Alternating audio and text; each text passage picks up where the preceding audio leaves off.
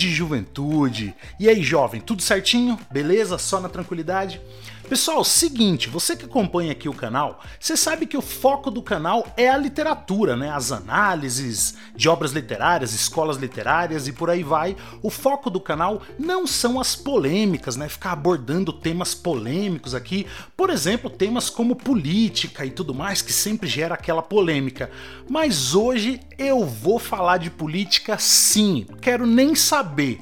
Mas calma, calma, não, não vai ter muita polêmica não, porque na verdade a gente vai falar do livro Numa e a Ninfa, do grandioso aí autor brasileiro Lima Barreto, que é um livro que aborda muito de política, é um livro recheado de política, mas era uma política lá do início do século 20, né?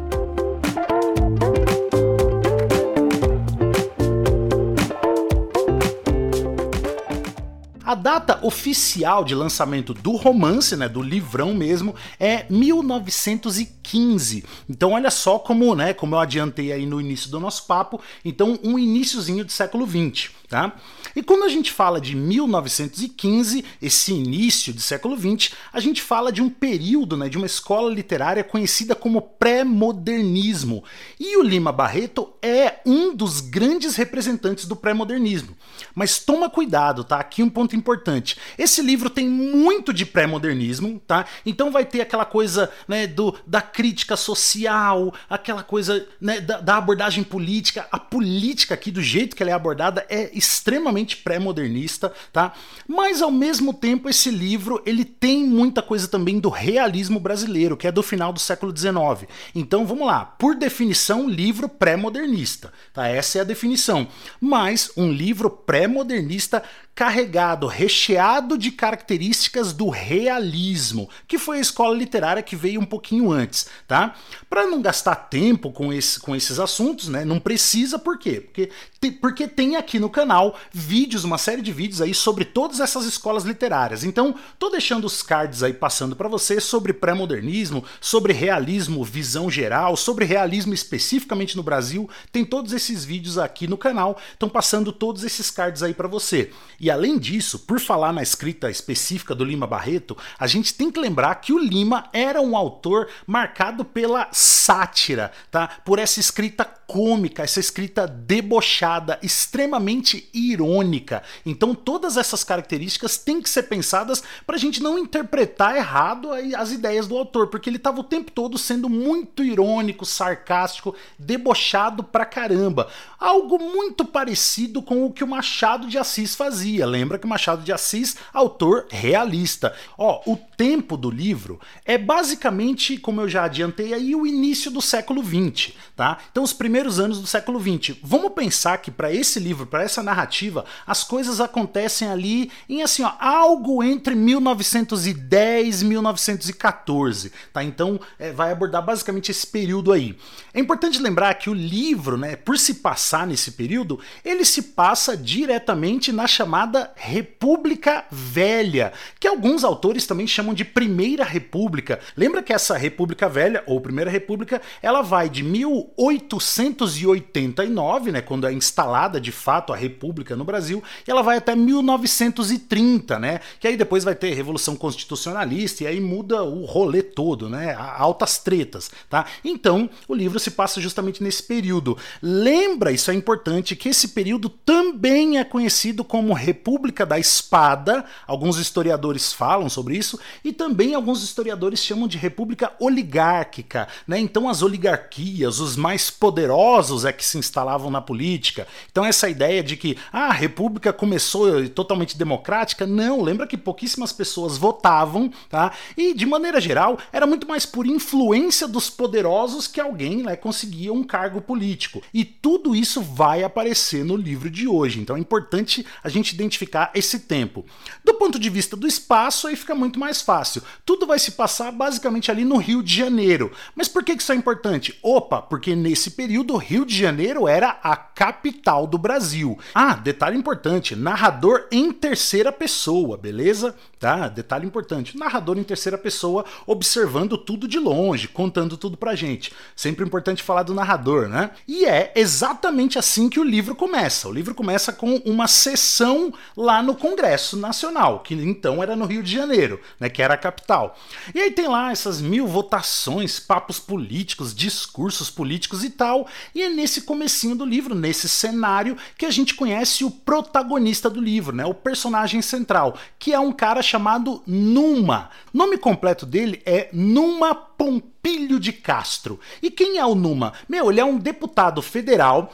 Daqui a pouco a gente vai ver qual é a história desse cara até ele né, se tornar deputado federal. Mas quando a gente o conhece no comecinho do livro, então a gente o conhece como um deputado federal. E o, o narrador deixa claro que, meu, o resto dos parlamentares, né, o Congresso ali, os outros políticos, eles viam o Numa, olha isso, como uma excrescência política, né? uma excrescência parlamentar. Meu, depois, se, você, caso você não saiba, depois dá uma olhada no dicionário para você ver o que significa excrescência. É, é, pesado, algo totalmente indesejado, né? Um negócio que era melhor não tá lá, tá? Então a galera acha ele meio burro, acha ele, né? É super puxa-saco, ele vai sempre na onda, ele não tem independência política, o que o partido faz ele manda. Então eles definem ele como um deputado previsível. Ah, o que que o Numa pensa? O que o Numa pensa é o que o partido pensa. Ou então, se não o partido dele, né, o que o Numa pensa é o que o Bastos pensa, tá? E quem é Bastos? Personagem importante também que vai ser citado várias vezes no livro. Bastos é um senador e ele é líder do Congresso. Então, tudo o que o Numa vai decidir depende do que o partido quer que ele decida, ou então se o Bastos vai ou não se agradar, né? Então, ai, vai agradar o Bastos? Então o Numa vai, né? Ai, o Bastos não tá muito afim, então o Numa não vai. Então o Numa é um cara meio baixo astral. Pensa num cara sem personalidade nenhuma, velho. E aí, ainda bem no comecinho do livro, do nada, lá no Congresso, o Numa assume a palavra para fazer um discurso. Antes dele começar a fazer o discurso, os outros parlamentares estão tudo assim, né? Pensando, mano, já vem o Numa falar. Nossa, esse cara é muito mané. Só que quando o Numa começa a falar, o narrador deixa claro, né? Ele dá a entender que os parlamentares piram no discurso dele. Fala, mano, que discurso animal! O Numa tá discursando muito. Só que ao mesmo tempo dá para perceber que os caras ficam muito surpresos pelo fato do discurso do Numa ser bom. Então a gente já fica pensando, peraí, tá, o livro começa com ele discursando lá no, no Congresso, o discurso é muito bom, mas está muito claro que isso é uma surpresa para todo mundo. Então, se pá, esse cara não era tão bom assim até esse momento. Tem, tem coisa aí. Aí, meu, quando o Numa termina o discurso, meu, e assim, um discurso cheio de referências históricas, cheia de referências filosóficas, o cara cita um monte de gente, meu, um discurso animal, assim, tá? Quando o, o discurso termina, todo mundo aplaude, o cara é ovacionado, nossa, o Numa é o cara, todo mundo muito surpreso, todo mundo cumprimentando o Numa, parabéns e tal, e ele sai ali, né, meio feliz e tal, não sei o que. Só que quando ele sai ali na rua e tal, né, quem encontra com ele? A esposa dele. Aí a gente conhece a esposa do Numa, que é a dona Edgarda. E aí ele sai, ele aparece ali na rua, né, nessa cena depois do discurso, ele aparece ali andando, né, perto ali do Congresso, andando de mãos dadas com a Edgarda, a esposa dele. Só que logo assim na sequência a gente já percebe que, meu, todo mundo vindo cumprimentar o Numa. Parabéns, Numa, você é demais. Parabéns, cara, que incrível, você é o cara. E a gente percebe que ele fica cabisbaixo e a dona Edgarda é que ergue a cabeça. E é ela que tá com um ar todo, né, um ar de, de orgulho, né, toda orgulhosa e tal. E aí, pessoal, nesse momento para tudo porque o livro faz uma quebra narrativa, tá? O livro agora ele para e o livro volta no tempo e vai nos contar agora a história de vida do Numa, né, que é o, o protagonista. E o livro vai contar a vida dele desde lá quando ele era criança e tudo mais, vai contar toda a trajetória até chegar exatamente nesse momento.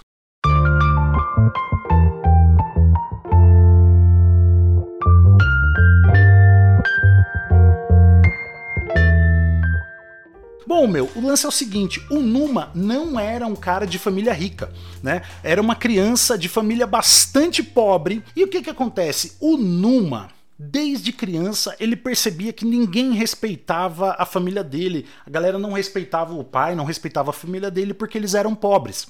E aí o Numa, desde criança, ele teve o seguinte pensamento: eu preciso me formar doutor porque é só sendo doutor que se é respeitado nesse país. Só que cuidado, tá? Doutor aqui não é uma palavra usada para médico, nem para uma pessoa que tem doutorado. Não, doutor aqui é uma palavra, né, usada desde muito tempo aí no Brasil para descrever as pessoas, né, é, formadas em direito, né, os bacharéis em direito. E meu, com muita dificuldade ele consegue, mas assim, muita dificuldade mesmo. Ele trabalha durante o curso de direito, né? Então ele vai crescendo, consegue entrar na faculdade, passou fome, né? É, ficou, sabe aquele ditado, né? Deixar de é, você ter que vender o almoço para comprar a janta, né? Então tudo muito difícil assim. Então não foi fácil, tá? A vida do cara não foi fácil, mas olha só que vitória. O cara conseguiu então se tornar o que ele tanto queria, bacharel em direito. Ei, mas espera aí. Lembra que eu te falei que é um livro pré-modernista, mas cheio de características realistas? E o, no realismo, no pré-modernismo também, mas muito mais no realismo, lembra que, meu, não há romantizações. O realismo era contra o romantismo, tá? Então, lembra que não há idealizações. Ninguém é só bonzinho ou só malzinho no realismo. Todo mundo é ser humano e o ser humano às vezes faz besteira, tá? E aqui, meu, realmente não dá para você olhar pro Numa de maneira idealizada. Nossa, que coisa linda, o cara se esforçou e conseguiu realizar o sonho. Ele é o herói do livro. Não, não, não, não, não para tudo. Primeiro ponto, ah, ele quer se tornar é, bacharel em direito para quê? Para lutar pelos mais é, pobres? Ou para lutar pelas pessoas que não têm acesso jurídico no Brasil? Claro que não, meu. Ele quer se tornar aí bacharel em direito, né? Ou doutor para ser respeitado. Né? Então é assim que eu vou ser respeitado nesse país. Não me respeitou quando eu era é, jovem, quando eu era criança? Vai me respeitar por causa do meu diploma. Esfrega o meu diploma na tua cara. Olha isso. Então já é uma atitude que você fala, hum, não sei se isso é muito louvável, né? E outra coisa, o livro deixa muito claro que o Numa ia benzão nas provas. Pensa num cara que, meu, durante o curso de direito só tirava A, só tirava 10. Pra quê? Para se livrar logo daquilo, porque ele tava, assim, não estava nem um pouco interessado no conteúdo do curso, ele só queria o diploma. Tá? E o livro até, o narrador até conta o seguinte, que o Numa, ele tinha, né, o mesmo poder que ele tinha de aprender, ele tinha de esquecer. Então ele aprendia para passar na prova. Depois da prova ele fazia questão de esquecer tudo, porque ele não ligava para o direito nem para o que o direito representava. Ele só estava interessado no lugar para o qual o direito poderia levá-lo, o lugar das elites brasileiras. E aí, meu, depois de muita ralação, de fato, o cara se esforçou muito, né? É um fato. Tá? Depois de muito esforço e tudo mais, o cara consegue ali, né, se tornar então é, bacharel em direito, né, doutor e tudo mais, tá? E aí ele consegue se tornar juiz, né? Com muito esforço e tudo mais, ok? Se torna juiz no Rio de Janeiro. E ele tá ali curtindo a vida dele, meu, tá num ponto em que ele, ele fala, tá bacana. Só que ele pega gosto por essa vida da elite né, por ser chamado de doutor, ele pega gosto pelas pessoas olhando para ele com medo, um respeito misturado com medo, e ele se torna juiz e o cara tá se achando ali, né? E é aí que ele vai conhecer um cara poderosíssimo no Rio de Janeiro chamado Neves Cogominho. Né? Guarda esse nome, tá? Ele conhece o Neves Cogominho. Quem era esse cara? O Neves Cogominho é simplesmente um cara né, que já tinha sido é, deputado, então era um ex-deputado, já tinha sido também senador, um ex-senador, e no momento em que o Numa o conhece, o Cogominho é simplesmente chefe, ou melhor, presidente do estado do Rio de Janeiro, algo que a gente chamaria hoje de governador. Então o cara é um juiz, né, ali super da elite, conhece então o presidente do estado do Rio de Janeiro. Vou chamar de governador para ficar mais fácil, mas no livro é chamado de presidente do estado, tá? Então ele conhece o governador do Rio, meu. E os caras começam a fazer uma amizade ali por interesse. E por que, que essa amizade já tinha um caráter de interesse muito forte? Por conta da filha do Cogominho, que era a Edgarda, tá? Então a Edgarda, que a gente já sabe que vai se casar com o Numa em algum momento, por conta do comecinho do livro, mas é nesse momento então que ele conhece a Edgarda. E por que que era simplesmente um bom negócio para os dois? Primeiro pela época, né? A gente está falando de é, começo do século XX, ainda tinha muita coisa do século XIX, casamento por interesse era extremamente comum, e aí um casamento por interesse no sentido de que, peraí, O Numa pensou: meu, tem a filha desse cara, Edgarda, é a filha do governador. Hum, eu posso iniciar uma carreira política aqui, ó, da hora. Por outro lado, né, o Cogominho estava pensando: hum, de todos os pretendentes que a minha filha já teve, esse aí é juiz. Hum, eu posso inclusive colocar esse cara na política e ele vai ficar me devendo uma. Minha filha vai ser casada com um juiz, prestígio social, eu coloco ele na política e aí, meu, na verdade, quem vai controlar sou eu, né? Porque ele, eu coloco ele na política e ele passa a ser ali a minha marionete política. Negócio para todo mundo. Então, olha só, sociedade de interesses é, políticos, econômicos, familiares, tudo na base do interesse. E o Lima Barreto, meu, destroçando todo mundo aí, velho. Aí nisso, né, meu, o Numa começa a conhecer a Edgardo, começam a trocar uma ideia. Nesse meio tempo, o Cogominho mexe ali uns pauzinhos, né, o cara governador do estado, ele simplesmente torna o Numa, que era juiz, ele torna o Numa agora chefe de toda a polícia do estado do Rio de Janeiro. Nisso, ele vai, né, o Numa vai se casar com a Edgarda, tá? Já fala desse casamento aí. Eles vão se casar e é depois que eles estão, que eles estão casados que o Cogominho mexe uns pauzinhos de novo e promove o Numa mais uma vez. Agora ele passa de chefe de toda a polícia do estado do Rio de Janeiro a deputado estadual e rapidinho de deputado estadual para deputado federal. Então o cara sai de juiz para chefe da polícia, para deputado estadual, para deputado federal. Aí você pensa: "Nossa, Fefão, o cara foi eleito em tudo isso". Ei, ei, que eleito, mano, que eleito. Você tá falando de eleição democrática. É, finais do século XIX começo do XX. Tá? Então o cara assumiu todos esses cargos por quê? Porque o governador do estado mexia um esquema ali, beleza. Então né, o cara passou pelo deputado, por, de, por chefe da polícia, deputado estadual, federal, tudo na base do esquemão. Esquemas feitos então pelo governador do estado ali, o Cogominho. Tudo na base do interesse político. Estamos chegando no começo do livro, hein? então nosso protagonista já se tornou aí deputado federal. Aí nisso você deve estar se perguntando, né? Tá, era um bom negócio pro Cogominho era um bom negócio para pro Numa? Mas e a Edgarda? A Edgarda ela estava simplesmente ali é, sendo jogada ali nos leões e tudo mais, né? O pai dela obrigou ela a casar e tudo mais? Não, não, não, não, não. Livro realista. Ninguém aqui é só culpado, ninguém é só vítima. E a Edgarda, ela entendeu que era um bom negócio, inclusive para quem? Para ela mesma. Tá? E ela não casou obrigada pelo pai. Não, o pai só sugere. Ela entende o negócio e pensa: Hum, peraí, o cara é juiz, meu pai tá querendo torná-lo político. Eu vou me tornar a esposa de um político.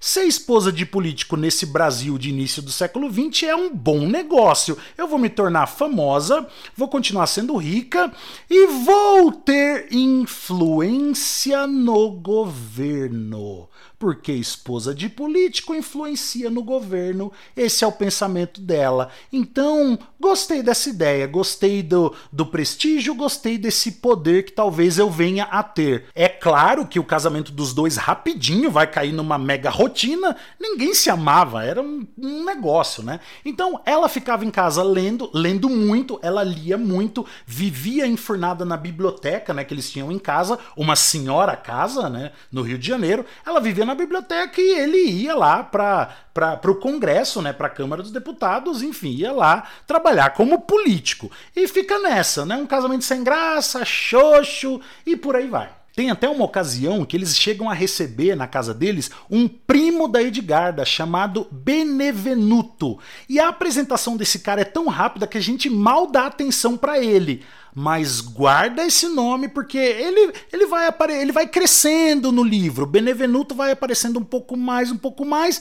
Da metade para frente do livro ele vai aparecendo mais, mas enfim, guarda esse nome aí. Quando ele aparece, você mal dá atenção pro cara, velho. Só que aí, meu, a Edgarda ela começa a ficar incomodada porque o Numa era muito inexpressivo lá no Congresso. Lembra lá, o cara era uma excrescência parlamentar, né? Nenhum parlamentar ligava pro cara, um cara, mano, apagado demais. E aí ela começa a pensar, meu, se esse cara não se destacar, eu não vou me tornar o que eu, o que eu quero, né? Eu me casei para me tornar a esposa de um grande político. Esse cara aí é um, é um zero, velho. Então ela começa a se incomodar e tudo mais, até que um dia, num café da manhã, o que, que acontece? Eles estão ali, aquele silêncio, café da manhã em silêncio, né? Estão ali, né? Ela comendo um bolo, ele comendo um bolo e tal. Aí ele abre o jornal e ele comenta: Nossa, o jornal tá elogiando o deputado fulano de tal. Aí ela fala: Nossa, o deputado fulano de tal saiu no jornal? Por quê? O que, que ele fez? Aí o Numa fala: Ele fez um discurso.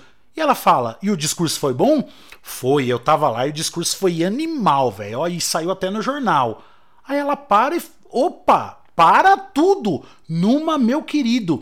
É isso, você tem que fazer um mega discurso. É através dos bons discursos que você vai se destacar. Faça bons discursos lá na Câmara.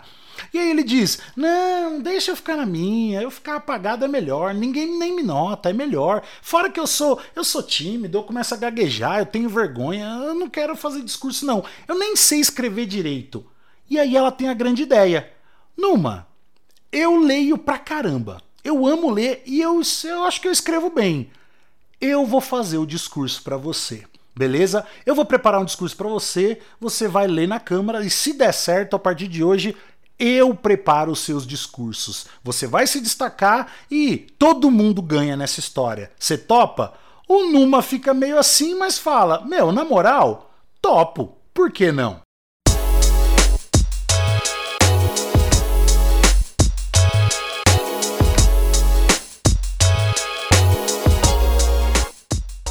A Edgarda vai lá, se, se tranca na biblioteca, passa a madrugada inteira, né? O, o Numa vai dormir. Na manhã seguinte, ela chega lá e fala: ó, tá aqui o texto. Ele lê, pira no texto, fala: mano, que discurso animal. Vou pra câmara e vou discursar. Ele vai, faz o discurso, escrito por ela, pela Edgarda, o discurso é animal, todo mundo pira, todo mundo fica surpreso, fala: "Mano, o cara era um zero até ontem, como assim? Agora esse mega discurso". Todo mundo aplaude, ovaciona o cara. Nossa, o cara é animal, meu Deus e tal.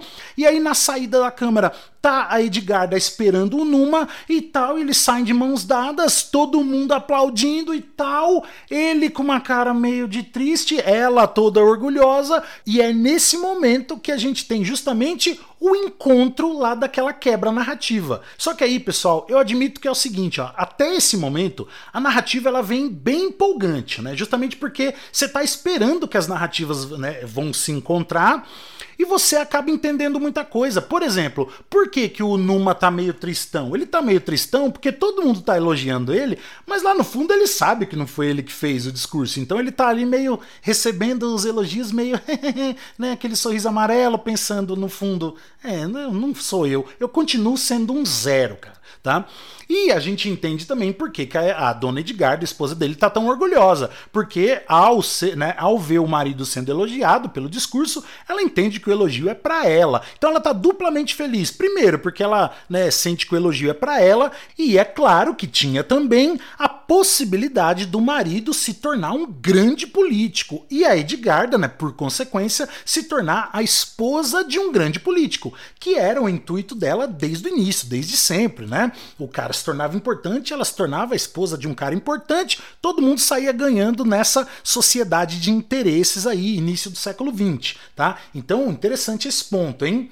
Agora, a partir desse momento, a gente passa até agora uma sequência gigantesca de discussões políticas. Então, a partir daqui, meu, a leitura, para quem não gosta de política, eu admito que ela fica um pouco pesada, né? Porque, meu, agora né, que as coisas já estão assentadas, que a gente entendeu bem quem é quem, aí começa um monte de interesses políticos. E é discussão sobre emenda parlamentar, discussão sobre projeto de lei, discussão sobre maioria na Câmara, discussão sobre maioria no Senado, discussão sobre quem vota, quem não vota, voto independente, voto com o partido. E aí ele chega em casa e fala: Ah, o fulano de tal quer aprovar um, um projeto de lei. Aí a Edgarda responde: Não, mas o que, que o Bastos acha? Ah, o Bastos acha que é bom, então vai na do Bastos, porque você tem que estar colado na dele. Ah, legal. E aí fica um tempão discutindo o projeto de lei. Então, assim, é complicada essa parte, ela não é das mais empolgantes. Porém, tem algumas passagens, algumas discussões políticas que aparecem nessa parte, tá?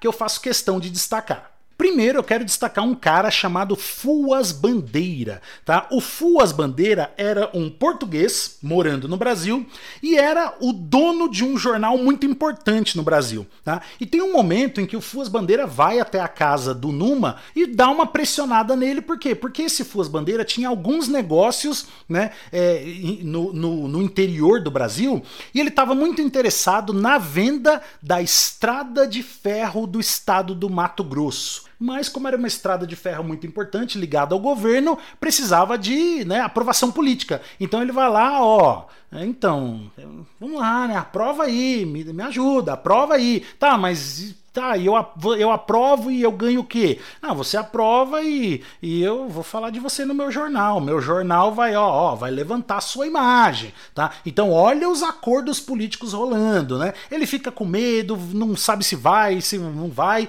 Enfim, né? Demora muito para desenrolar essa história aí. Fato é que nesse ponto a gente tem uma discussão tanto política quanto midiática, essa relação entre política e mídia, Estamos falando de um cara que era dono de um jornal. Então, né, uma, uma, dá para pensar aí numa circulação midiática, a notícia circulando em larga escala. Né? Então, notícias, é, mídia e tal, favorecendo políticos. Olha que interessante essa relação aí, hein? E eu destaco também a presença de um personagem chamado Gregory Bogolov.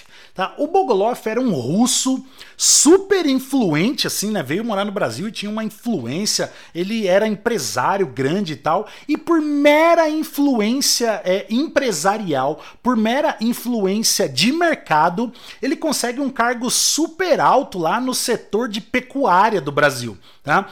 E aí é muito louco porque ele não tinha habilidade nenhuma para o cargo, né, para esse cargo é, político, enfim, tá? Não tinha habilidade nenhuma, tanto é que aquelas ideias do Bugloff eram péssimas, mas porque, né, por ser um cara que tinha uma influência né, mercadológica, uma influência forte no empresariado, ele acabou ocupando um cargo altíssimo na pecuária brasileira. Então é um personagem interessante porque ele é tosquíssimo, um mané de tudo, umas ideias toscas, mas ao mesmo tempo mandava num setor, né, extremamente importante importante para o Brasil, que é importante até hoje, o setor da pecuária. Então, mais uma vez, acordos políticos mandando na política toda aí desse Brasil de início do século XX. Ó, oh, e nessa parte do livro, que é o meião do livro aí, que vão aparecendo todas essas ideias e tal, tem algumas discussões também que eu quero destacar. Uma das discussões rola a respeito de uma possível mudança na liderança lá do Congresso. Lembra que o líder do Congresso era o Bastos.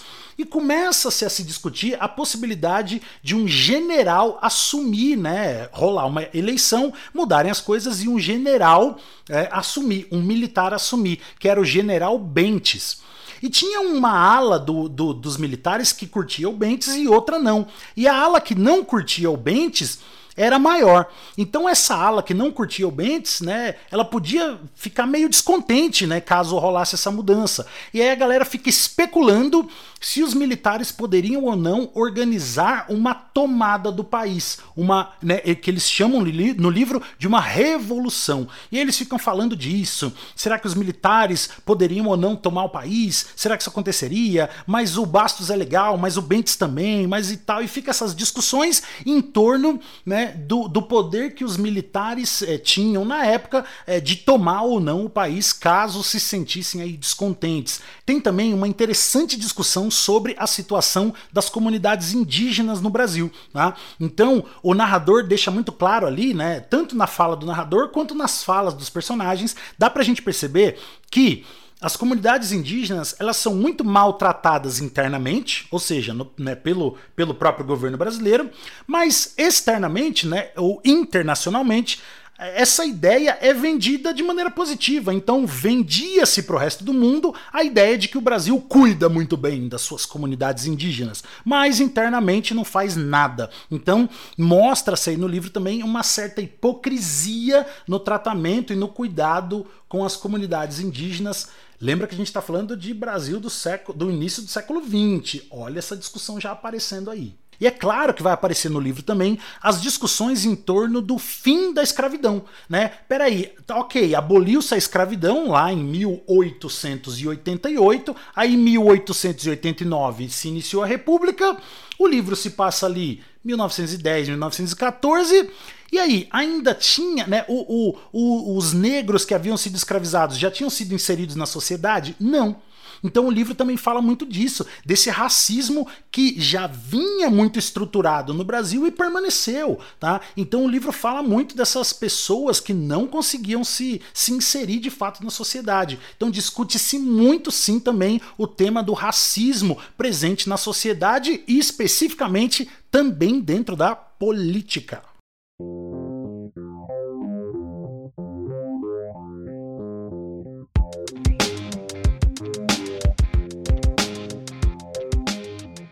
Bom, pessoal, e depois de tudo isso, depois de tanta discussão política, a gente vai indo aí para os finalmente né, do livro, para o finalzinho do livro, final no qual a gente vai descobrir algumas coisas.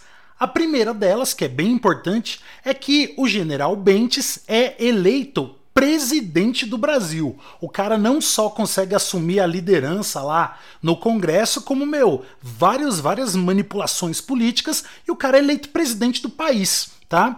Ou seja, a gente tem ao final do livro a eleição presidencial de um militar o que de fato aconteceu em algumas vezes nesse início de República. Né? Lembra que quando você vai estudar lá a República Velha ou Primeira República, de fato, vários primeiros presidentes aí, né? Vários presidentes nesse primeiro momento eram militares. Então, olha essa relação com o momento real pelo qual o Brasil passava, né? O momento social. E outra coisa que a gente vai descobrir junto com o protagonista é o seguinte, meu, tá? Na, nas últimas cenas ali, né, finalzinho do livro, tá? Tá rolando uma sessão plenária, uma discussão parlamentar, e aí é bem aquilo que a gente vê na TV, né? É, nos jornais aí, é, nas sessões plenárias. Um deputado levanta a mão, pede a palavra, fala do projeto dele, o outro vai lá, critica, um apoia, aí o líder da Câmara fala que tem mais 10 minutos, pede silêncio, pede ordem,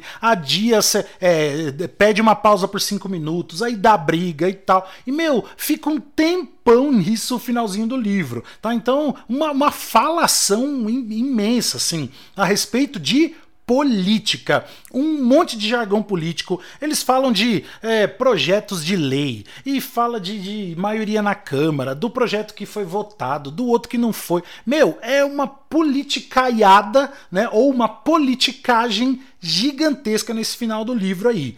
E aí, no meio de tantas falações e tanto discurso, o Numa vai lá fazer um discurso.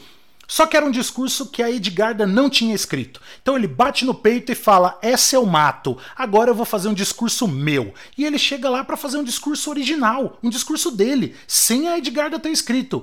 E ele faz um discurso, ó, horrível, péssimo. O cara manda mal demais, velho pensa num discurso ruim. Ele começa a gaguejar, esquece tudo, confunde eh, citação histórica, cita tudo errado. Meu, é um vexame. A galera ri, alopra, ele sai meio cabisbaixo, todo mundo falando. Agora o Numa de verdade voltou, né? O Numa zero, né? O cara é péssimo chega em casa todo triste. Uh, uh, uh. Aí a, a Edgarda fala: O que, que aconteceu? É, fui fazer um discurso original lá na Câmara e falei tudo errado. Aí ela fala: Mas por que, que você não falou para mim? Não, achei que eu conseguia sozinho e mandei mal. Mas eu tenho uma ideia, Edgardo, eu tenho uma ideia. Amanhã eu vou fazer um bom discurso. Amanhã sim eu vou lá e eles vão ver. Mas você me ajuda? Escreve aí um discurso para mim, eu vou lá e arrebento. Se você me ajudar, dá certo. Como a Edgarda tinha lá vários interesses, que você já entendeu, ela fala para ele: beleza, meu, vai dormir. Eu vou lá me enfornar na biblioteca, passo a madrugada escrevendo, amanhã de manhã dou o discurso na sua mão, você volta lá na, na, no Congresso, na Câmara e arrebenta. Deixa comigo. Beleza, o cara vai dormir, ela vai para a biblioteca e beleza, tá lá escrevendo. No meio da madrugada, o Numa acorda, olha ali na cama, vê que ela não tá do lado dele e pensa: Poxa, meu, vou lá dar um cheiro na Edgarda, vou dar um beijo nela, vou lá fazer um afago, um carinho, porque afinal de contas ela tá lá acordada enquanto eu tô aqui dormindo, ela tá lá escrevendo o discurso, vou lá dar um cheiro nela. Vai devagarinho, quando ele chega na, na porta da biblioteca lá na casa deles, ele ouve uma conversa, um barulho lá dentro e pensa: Ué, oxe, o que tá acontecendo? Ao invés de bater ou de já sair entrando, ele olha lá pela fechadura. Quando ele olha pela fechadura, a grande descoberta. Ele, ele descobre duas coisas. A primeira é que a Edgarda tava lá, meu, aos beijos e abraços com o primo dela, o Benevenuto, lembra? Que apareceu um pouquinho na narrativa, foi crescendo ali e tal, mas de fato, meu, ele descobre que os dois tinham um caso, estavam lá se beijando muito.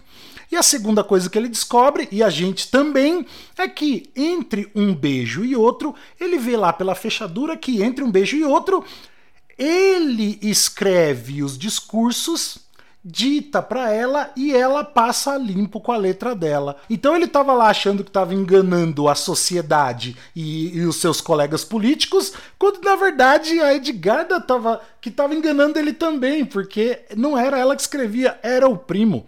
E aí vem a grande cena do livro. Ele levanta, né? Ele estava olhando pela fechadura, ele fica de pé, e quando você acha que ele vai gritar, vai socar a porta, vai fazer alguma coisa, ele respira fundo, volta para o quarto e simplesmente volta a dormir. E é assim que o livro acaba, dando pra gente uma grande mensagem de que, meu, relações afetivas, relações amorosas, relacionamentos. Cara, nada disso importa. O que importa no final das contas aí nessa sociedade de interesses são os interesses políticos e econômicos, tá? Se eu for lá e bater na porta, eu brigo com os dois e eu perco os discursos e perco ali, né, a minha notoriedade política que eu ainda tô conquistando. Então, deixa tudo como tá. Eles ganham, né? É, o, o primo dela ganha, ela ganha, eu ganho, todo mundo ganha nessa sociedade de interesses e tá tudo certo. E é assim que o livro acaba. Olha esse pé no peito, velho. Um livraço, hein? Meu livro da hora que discute sociedade de interesses, intrigas políticas, interesses políticos, interesses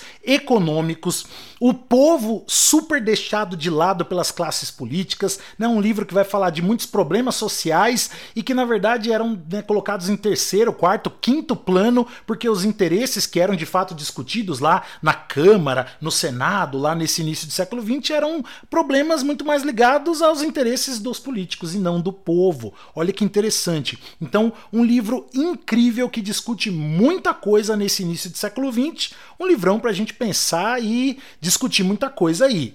Grande Lima Barreto. Bom, pessoal, e é isso, meu. Valeu demais pela companhia, pela parceria de sempre. Tamo junto. A gente se encontra aí num próximo bate-papo então, beleza? Se cuida pra caramba. É nós. Valeu e tchau.